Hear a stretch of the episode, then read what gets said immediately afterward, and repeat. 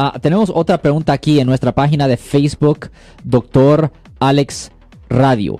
Este mensaje viene de la señora Pedrosa Tania. Pedrosa Tania, posiblemente es Tania Pedrosa, pero ok. Ok. Buenas tardes, abogado. ¿Qué puedo hacer si mi vecino me amenaza verbalmente? Well. Lo siento por la interrupción, su video va a continuar monetariamente.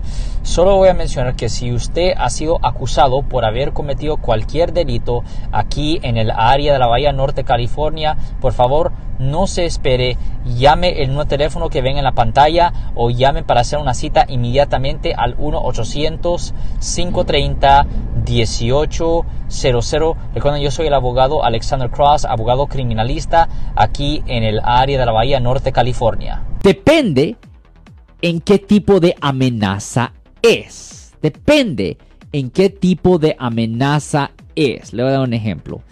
Supongamos que es una amenaza de muerte pues se le puede llamar a la policía y se le puede decir eso a ellos para que le presenten cargos a la vecina por una violación del Código Penal sección 422. El Código Penal sección 422 indica que es un delito grave, es una felonía amenazar a alguien de muerte y aquí en el estado de California eso conlleva una pena potencial de hasta cuatro años en la prisión estatal. Ahora, eso es estrictamente una amenaza de muerte. Ahora, si la persona está continuamente molestando o siguiendo o cosas así, todavía le pueden presentar cargos de una cosa que se llama en inglés stalking, que es de estar siguiendo y intimidando a alguien.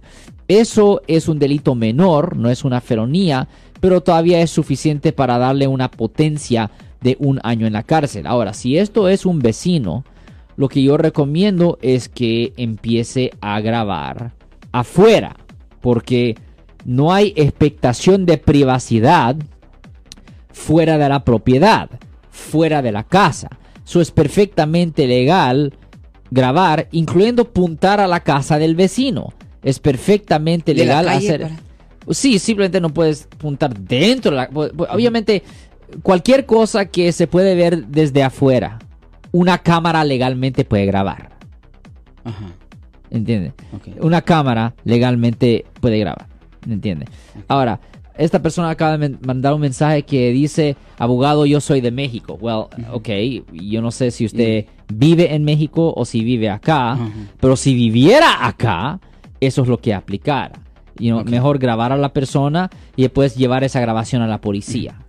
Si les gustó este video, suscríbanse a este canal, aprieten el botón para suscribirse y si quieren notificación de otros videos en el futuro, toquen la campana para obtener notificaciones.